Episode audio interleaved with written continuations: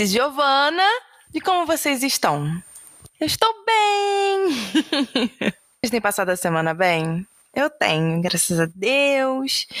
E vamos começar o nosso novo episódio de Chocolate História. Então eu desejo a vocês uma boa tarde, um bom dia e uma boa noite. E foi fora de ordem mesmo, tá, gente? O importa é que você está escutando. Eu estou desejando que você tenha um bom momento do seu dia. Um bom fim de dia, um bom início de dia. Que você seja tocado por esse sentimento. Primeiro, eu gostaria de fazer algumas pontuações antes de começar o episódio. Se você tá me escutando e você mora em algum país, óbvio, cuidado com o coronavírus, mas não no sentido, tipo, de você se infectar. Se você tá numa idade jovem, se você é jovem, você tá nos seus 20 anos e tudo mais, nos seus 30, você pode até pegar, mas vai ser de baixa letalidade para você. A preocupação é com os idosos, com pessoas que têm problemas respiratórios, com pessoas que têm alguns problemas pré-existentes, que o vírus pode intensificar a ação desses problemas e aí gerar o falecimento.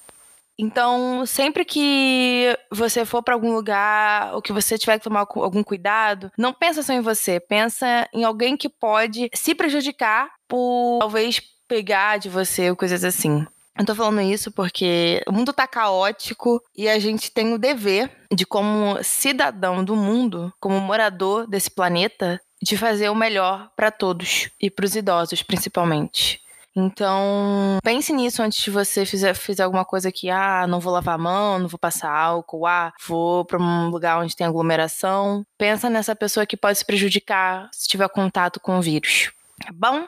Esse foi o primeiro recado. O segundo recado é uma pergunta, né? Um pedido para quem tá me escutando. Porque eu e meu namorado estava nas estatísticas do podcast e nós queríamos saber como vocês chegaram até aqui. Não tem só brasileiro, tem algumas outras pessoas de outros países, o que é bem legal. Então, se você é até brasileiro mesmo, se você quer contar para mim a sua história de como chegou aqui, de como encontrou esse podcast, vá lá no meu Instagram, Elizabeth Margot Underline, ou no Facebook, Elizabeth Margot. Eu encho o saco de vocês falando isso. E me conta. Eu vou responder vocês, tranquilo, de boas. E se vocês autorizarem, eu falo aqui também no podcast. Acho que vai ser bem legal trazer essas histórias. Pra gente se unir mais, parecer um, um grupinho mais unido. Então, esse era o segundo pedido, né? O segundo ponto.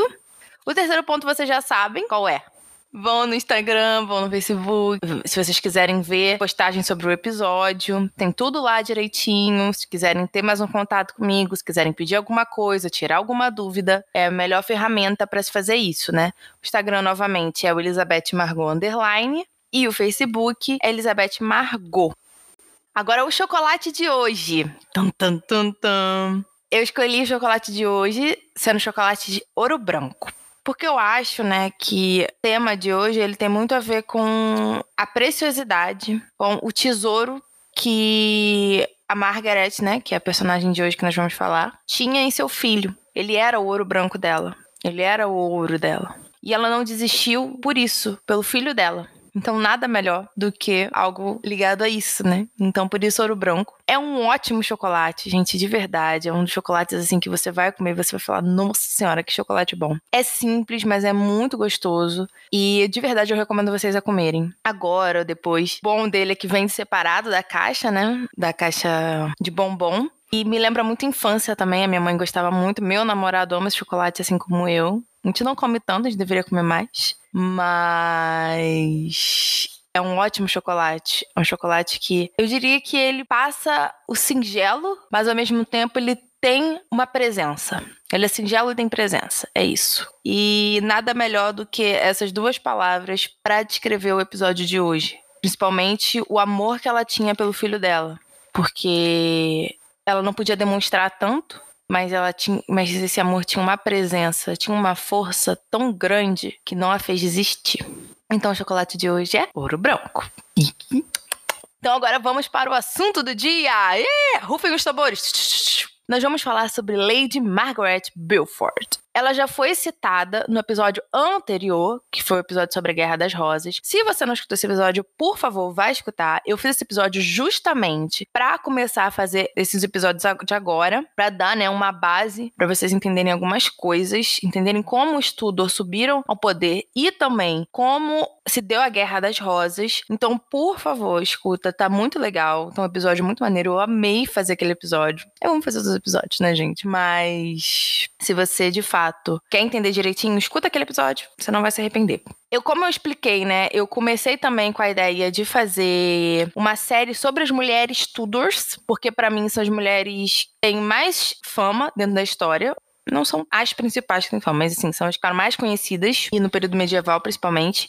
E também porque eu gostaria muito de atrelar e mostrar para vocês que existiam mulheres fortes sim na história, que eu também passo isso nos meus livros. Se você não escuta meus audiobooks, escute, eles são bem legais. Nós estamos quase no fim dos Bradley, terminamos Cartas de uma Jovem Dama, que também tá muito legal, ficou muito legal. Então, eu me inspirei muito nisso para fazer essa série de episódios sobre as mulheres Tudors. Então, vou falar sobre as esposas de Henrique VIII, devo falar sobre Elizabeth I, a rainha. Então, assim, gente, escuta os audiobooks, vai ser legal escuta o episódio da Guerra das Rosas para entender um pouco da minha motivação para fazer esses novos episódios sobre as mulheres Tudors, nessa série de As Tudors, tá bom? Então vamos começar. Nada mais, nada menos do que começar com uma das matriarcas dessa dinastia, que é a Margaret Beaufort. Por que, que, eu digo uma das? Porque ela não foi a fundadora, não foi a matriarca fundadora dos Tudors, mas ela foi a matriarca que ajudou a fundar a dinastia Tudor, não a casa Tudor. A casa Tudor foi fundada com Owen Tudor. Isso tá lá no episódio de A Guerra das Rosas. Eu não vou falar tanto, então você vai lá escutar. Senão aí não adianta, né? Eu fazer o episódio prévio e depois explicar tudo de novo. Senão vai confundir também, gente. Então, ela ajudou a fundar a dinastia. Então, a gente coloca como uma das matriarcas. E a principal matriarca da formação da dinastia Tudor. Ela foi a mãe de Henrique VII, que foi o primeiro rei da dinastia Tudor. Por isso que a gente dá esse título a ela, dá essa importância a Margaret. A Margaret nasceu no dia 31 de maio de 1441 ou 1443. Há uma, dis uma discussão sobre as datas, mas ela nasceu entre esses, esses anos, entre 41 ou 43. E morreu no dia 29 de junho de 1509. Ou seja, ela morreu entre 66 e 68 anos. Ou seja, ela estava anciã total. O que demonstra a força que a mulher tinha. Pra vocês terem noção. Agora vamos falar um pouco sobre a vida dela, né? Sobre o início da vida dela, mas sempre tendo em vista que vocês já viram o episódio da Guerra das Rosas, ok? A Margaret é filha única e única herdeira do John Beaufort, Duque de Somerset. Ele era filho ilegítimo, que depois virou legítimo. Se você não entendeu, escutar o episódio. Gente, eu vou, virar, eu vou falar isso sempre, assim. Se você não entendeu, escutar o episódio da Guerra das Rosas. Do John de Grant, ou seja, ele era filho ilegítimo que virou legítimo do John de Grant, que era o primeiro duque de Lancaster, ou seja, ela é neta do primeiro duque de Lancaster, do fundador da casa de Lancaster. A Margaret, pelo lado do pai, do lado do pai e, consequentemente, do lado do sangue Lancaster, não tinha irmãos, ela realmente foi filha única. A mãe teve filhos depois, e ela tinha meio irmãos. Dava bem com eles, Agora nós chegamos no ponto principal e talvez mais intrigante da vida da Margaret. Os quatro casamentos dela. Sim, ela casou quatro vezes ao longo da vida dela. Ela não matou marido nenhum, por incrível que pareça. e, e só teve um filho, por incrível que pareça. O primeiro casamento dela ocorreu quando ela tinha um ou três anos, foi nesse período. Ela foi casada com o filho do Duque de Suffolk. E aí, que, que, eu posso dizer sobre esse casamento? Um, ela não reconhecia esse casamento como o primeiro casamento dela, ou seja, para ela só se casou três vezes. Dois, foi um casamento arranjado pelo próprio Duque de Suffolk, que na época era tutor dela, porque o pai já tinha morrido, e o marido dela era o filho do Duque de Suffolk, porque ela era herdeira do pai. Então a fortuna que o pai deixou ficou toda para ela. Então, cara, vou casar meu filho com a garota para herdar tudo houve dispensa papal para esse casamento acontecer, ou seja, o Papa teve que autorizar para o casamento acontecer. Porém, o rei Henrique VI de Lancaster dissolveu o casamento depois de três anos. Tipo, ó, não quero mais isso aqui, vamos dissolver. um ponto. Não foi um casamento consumado. A menina era criança. Era um casamento feito em papel que logo depois iria ser consumado quando tivesse idade para isso. Mas não chegou a ocorrer. E o rei foi falando: não quero mais isso, acabou, vamos dissolver isso aqui. O segundo casamento dela ocorreu entre os anos de 1455 a 1456, ou seja, durou um ano. Ele foi o casamento com Esmond Tudor. Quem escolheu esse casamento foi o Henrique VI, o rei, né, que falou: não quero mais que ela fique casada com o filho do Duque de Suffolk. Ele virou e falou assim: não, agora eu quero que você case com o Edmund Tudor. O Edmund Tudor, o primeiro conde de Hitmore, ele era meu irmão do Henrique VI. Se você não viu o episódio da Guerra das Rosas, você vai estar perdido nesse momento. Então, por favor, assista o episódio das duas da Guerra das Rosas. E o Henrique falou assim: não, você vai casar com o Edmund Tudor, meu, meu irmão, e é isso. A Margaret tinha 12 anos quando ela casou. O Edmund tinha 24. Nesse período, a Guerra das Rosas estoura. Episódio anterior, ok? Gente, realmente é muito importante. E aí, o Edmund, ele vai morrer um ano depois, exatamente um ano depois, de uma praga em um cativeiro, e vai deixar a Margaret viúva com 13 anos de idade, grávida de 7 meses. Sim, uma garota de 13 anos grávida de 7 meses. Ela teve o parto, foi um parto muito difícil, segundo dizem. Foi um parto, assim, muito, muito difícil pra mãe e pro filho, pro bebê, né? Por ela ter 13 anos, o bebê era grande, ela não tinha condições de parir naquele momento, gente. A gente já vê casos atualmente, né, de meninas grávidas, assim, foi horrível. Não sei como os dois sobreviveram. E dizem que foi muito por isso que ela ficou muito religiosa, porque ela disse que foi um milagre, tanto o filho sobreviver quanto ela sobreviver. Realmente assim, mas foi traumatizante para ela, tanto que ela nunca mais teve filho. Ela não quis mais ter filho nenhum. E não teve. O único filho da Margaret é o Henrique, que vai depois vai virar Henrique VII da dinastia Tudor. O que aconteceu? Ela viúva com um bebê, 13 anos de idade. O bebê e ela ficaram juntos até os Yorks subirem ao poder. Quando os Yorks subiram ao poder, o bebê, né, o Henrique, foi para Gales, que é a terra dos Tudor. Os Tudor são galeses, têm origem nas terras galesas, com o tio dele, o Jasper, Jasper Tudo pegou o bebê e levou para Gales, porque, querendo ou não, o Henrique tinha sangue Lancaster e os York estavam no poder. Então, vamos tirar a criança daqui. Voltando a dizer, o Edmundo e o Jasper Tudo eram meio-irmãos de Henrique VI. Então, se você não viu o episódio da Guerra das Rosas, gente, eu vou encher o saco de vocês. Você não vai entender, você vai ficar tipo, tá, mas o que, que tem a ver com a outra? Eles eram meus-irmãos do rei que caiu. Então, tipo, vou pegar o herdeiro do meu irmão do rei que caiu e vou embora com ele, porque senão vai sobrar pra criança também. E foi o que aconteceu. E aí, depois de Gales, o Henrique e o Jasper foram para exílio na França. E ficaram lá muitos e muitos anos. Na França. E aí você me diz, como que fica o relacionamento de uma mãe e de um filho com essa distância toda? Foi basicamente por carta. Foram raros os encontros dos dois. Basicamente, o relacionamento do Henrique e da mãe dele, durante todo esse período, foi feito por carta.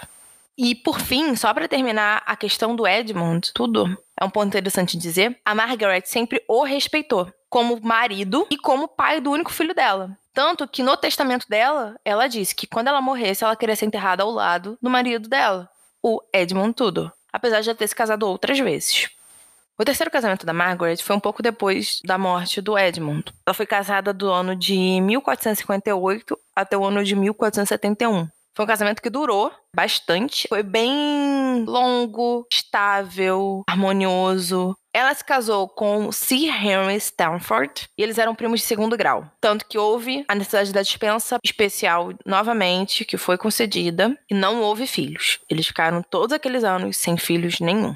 E não tem muito o que dizer sobre esse casamento, porque foi um ano muito que a Margaret viveu muito reclusa da corte. Apesar que no fim, o Sir Henry, ele começou a ir pro lado York. Tanto que ele se fere em batalha quando estava lutando do lado dos Yorks. E aí ele vai morrer justamente a partir desses ferimentos. E ela, aos 28 anos, se torna viúva novamente. O que é interessante dizer aqui é que, nossa, casou com um primo, eles se gostavam e tal. Olha, é muito difícil virar e falar, nossa, ela amou esse, ela amou aquele, ela. Não. A gente entende que ela tinha um respeito absurdo pelo Edmund, um carinho, uma ternura muito forte, porque querendo ou não, ele é o pai do filho dela, do único filho dela. Mas os outros a gente não sabe. A gente não tem a ideia do que gerou um casamento tão harmonioso assim. Será que foi amor mesmo? Ou foi apenas aquele contrato de, nossa, nós precisamos ficar juntos, entendemos que é o melhor para os dois? E aí chegamos no quarto casamento, que é o casamento mais expressivo da Margaret, pelo sentido de que é onde ela começa a ficar mais ativa dentro da corte e começa a tramar pro filho dela subir ao poder. Não que ela não tivesse feito isso no outro casamento, mas nesse, as circunstâncias acabam fazendo com que isso aconteça. Ela já tá mais velha, ela já está adulta, ela sabe o que ela tem que fazer pro filho dela conseguir o trono, conseguir subir ao poder. E ela já tá, a gente pode dizer, experiente da guerra das duas rosas. Ela passou praticamente a vida dela inteira dentro daquele conflito. E ela quer defender os interesses do filho dela. Nunca vou dizer aqui que ela quer defender os interesses dela ela quer defender os interesses do filho dela. E é assim que a gente vai conseguir entender dentro desse quarto casamento. Ele foi feito em junho de 1472. Você vê que o marido dela, o outro, morreu em 71. Ela se casou com Thomas Stanley. Ele era o Lord High Constable, ou seja, ele era um dos sete grandes oficiais do Estado inglês naquela época. Também era considerado o rei de Man. Era uma pequena ilha na Irlanda, é uma pequena ilha na Irlanda, mas ainda assim pode ser chamado de rei de Man, mas é muito aquela questão de suzerania e vassalagem, dele ser vassalo do rei e tudo mais. Foi de fato um casamento de conveniência para fazê-la voltar ativa na corte do rei e para voltá-la ao jogo da Guerra das Rosas. Que corte de rei é essa? É a corte do rei Eduardo IV. Ela volta muito devido à posição do marido, né, que é um alto funcionário da coroa, e a Margaret, ela começa a entrar dentro daquela estrutura e chega a um ponto de virar madrinha de uma das filhas do rei e da rainha. Isso eu tô falando de um rei York. Passou-se, Eduardo morreu, houve a questão dos meninos, né, na torre. Richard III sobe ao poder e a Margaret vai continuar na corte, ou seja, houve todo aquele problema, né, na sucessão pós Eduardo IV. Se você não viu o episódio anterior, veja.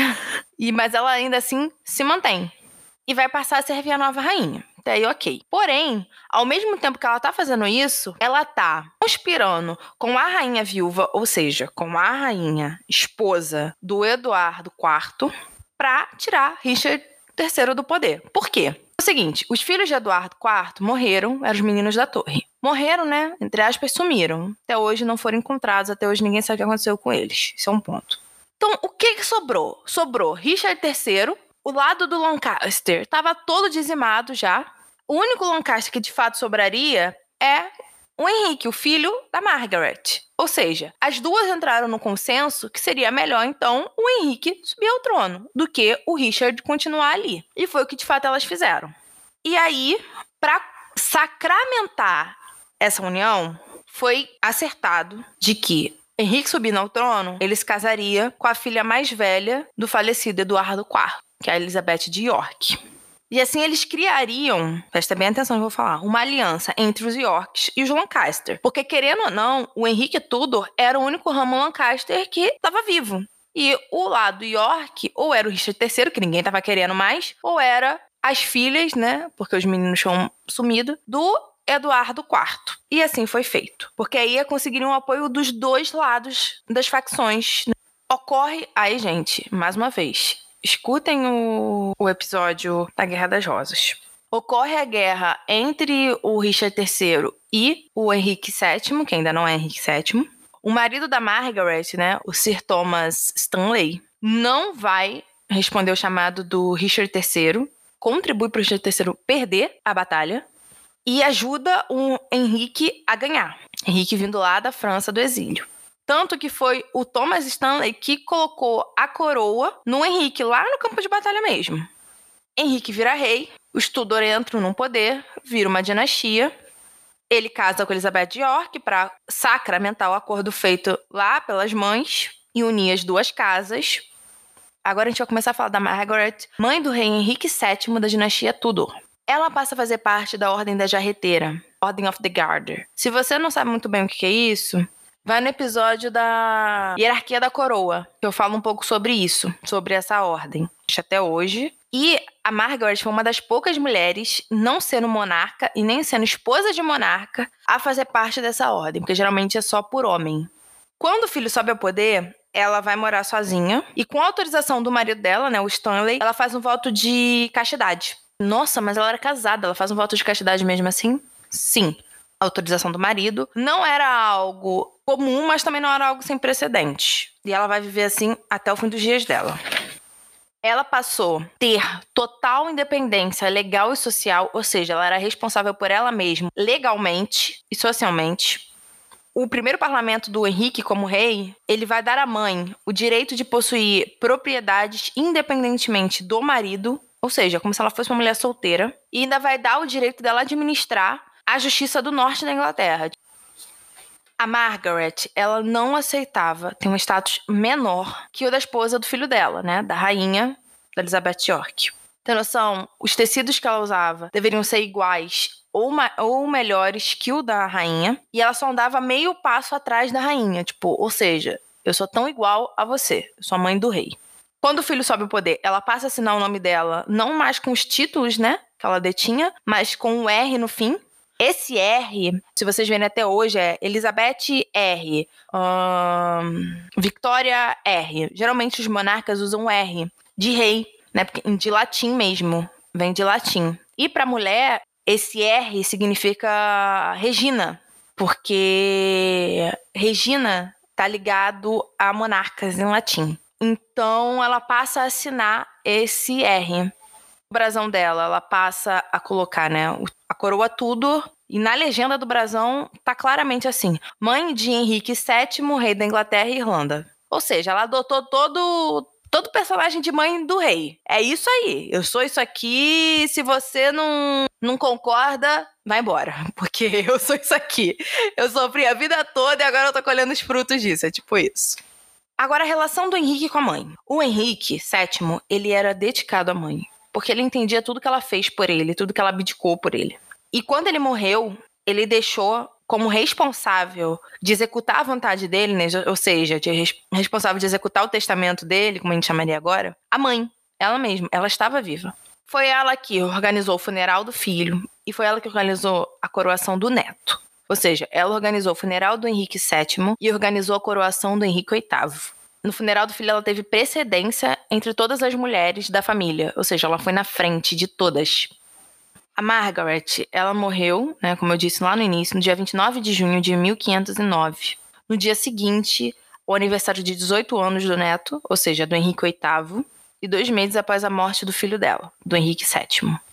Muita gente diz, né, que ela morreu nesse período justamente porque foi ali que ela viu que a dinastia Tudor iria conseguir ter continuidade. Ou seja, ela pôde descansar porque ela viu que o trabalho dela estava feito. Que de fato é verdade, né? Ela morreu após o filho e ainda conseguiu ver o neto subir ao poder. E é uma coisa muito louca isso, né? Mas de fato ela viu que o esforço dela deu frutos. Agora eu vou falar sobre duas curiosidades da Margaret antes da gente terminar, que é muito interessante. Ela fundou duas escolas, uma em Cambridge e outra em Oxford. Isso lhe deu parâmetro para ser considerada uma das fundadoras das universidades. A Christ College foi fundada dentro da Universidade de Cambridge e a St. John's College foi fundada dentro da Universidade de Oxford. Então, ela é considerada uma das fundadoras dessas duas faculdades justamente pelos implementos e, pelos investimentos que ela fez dentro dessas instituições. E a Margaret criou uma própria biblioteca para si mesma, incentivou a produção de livros e traduziu alguns livros. Isso é muito interessante, ela realmente tinha interesse nessas questões, além de ser muito religiosa chama muita atenção, porque uma mulher daquela época geralmente não tinha esse tipo de característica, mas ela já demonstrava isso. E ela sempre foi considerada um símbolo originário da dinastia Tudor, ou seja, ela era considerada sempre a origem dos Tudor, né? A matriarca dos Tudor. Então a Margaret, ela acaba tendo um, um papel pós a morte fundamental dentro da própria dinastia, demonstrar que através dos valores dela, a dinastia poderia continuar. E realmente isso foi visto pelo neto, né, o Henrique VIII, e depois pela neta, Elizabeth I. Então, gente, é isso, é basicamente isso a Margaret ela teve esse papel fundamental dentro da dinastia Tudor, né, para a formação dessa dinastia. Se não fosse ela, muita coisa provavelmente não teria acontecido no início da dinastia Tudor, né, na, no estabelecimento dessa dinastia. E eu também quis mostrar para vocês que mulheres, sim, podem fazer a diferença dentro da história, onde todo mundo diz que é contada por homem, não, pode ser contada por mulher. E é por isso que eu vou fazer os episódios do Tudor baseados nas histórias das mulheres Tudors. Eu espero que vocês tenham gostado. Espero que vocês fiquem ansiosos para os próximos episódios, porque eu tô. Qualquer dúvida, qualquer sugestão, qualquer coisa, falem comigo lá no Instagram ou no Facebook, tá bom? Um grande beijo, fiquem com Deus e tchau!